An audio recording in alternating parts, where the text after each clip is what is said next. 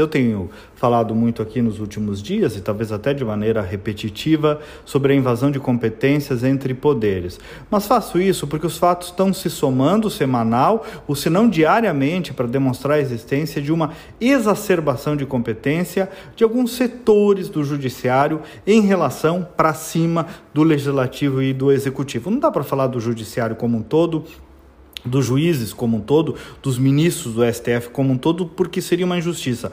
São decisões esparsas, mas que vêm se somando e formando mais do que uma jurisprudência, uma cultura institucional muito perigosa que se perpetua no país. Só para ficar nos casos dos últimos dias, a ministra do STF, Rosa Weber, definiu os critérios sobre o decreto de armas. Ela definiu, legislou e governou. Essa que é a verdade, legislou e governou. Podemos discutir aqui duas horas sobre o mérito da questão das armas, mas o fato é que ela precisa julgar a constitucionalidade e não a definição da política pública.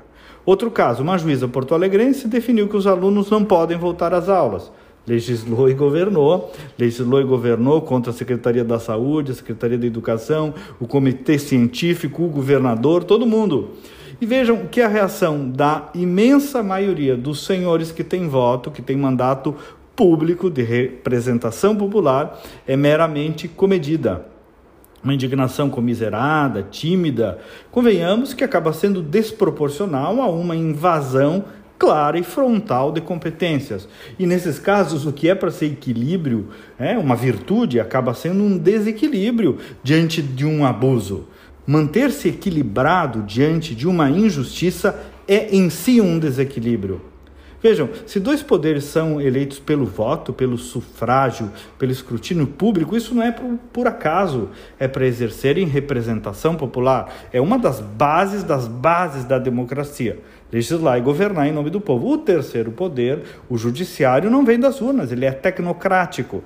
Ele resolve os conflitos se provocado com base na lei pré-existente, não numa criação própria, não em intuição ou numa derivação personalista de um ministro. E de novo aqui, combater Bolsonaro da política, convenhamos, o presidente dá motivos para isso todos os dias, mas subverter a Constituição a esse pretexto, invadindo competências, como tem ocorrido, é uma anomalia que pode ficar cravada no país para além desse governo, e aí sim é muito mais grave. De quem é esse problema? É de quem tem voto.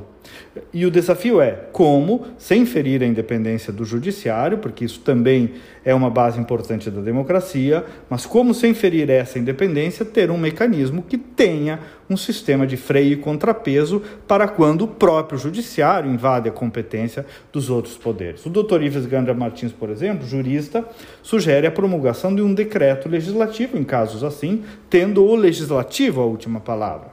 Porque o legislativo é o poder de representação popular, em última análise, não os 11 ministros do STF. Alguns senadores já têm projetos também para esse problema.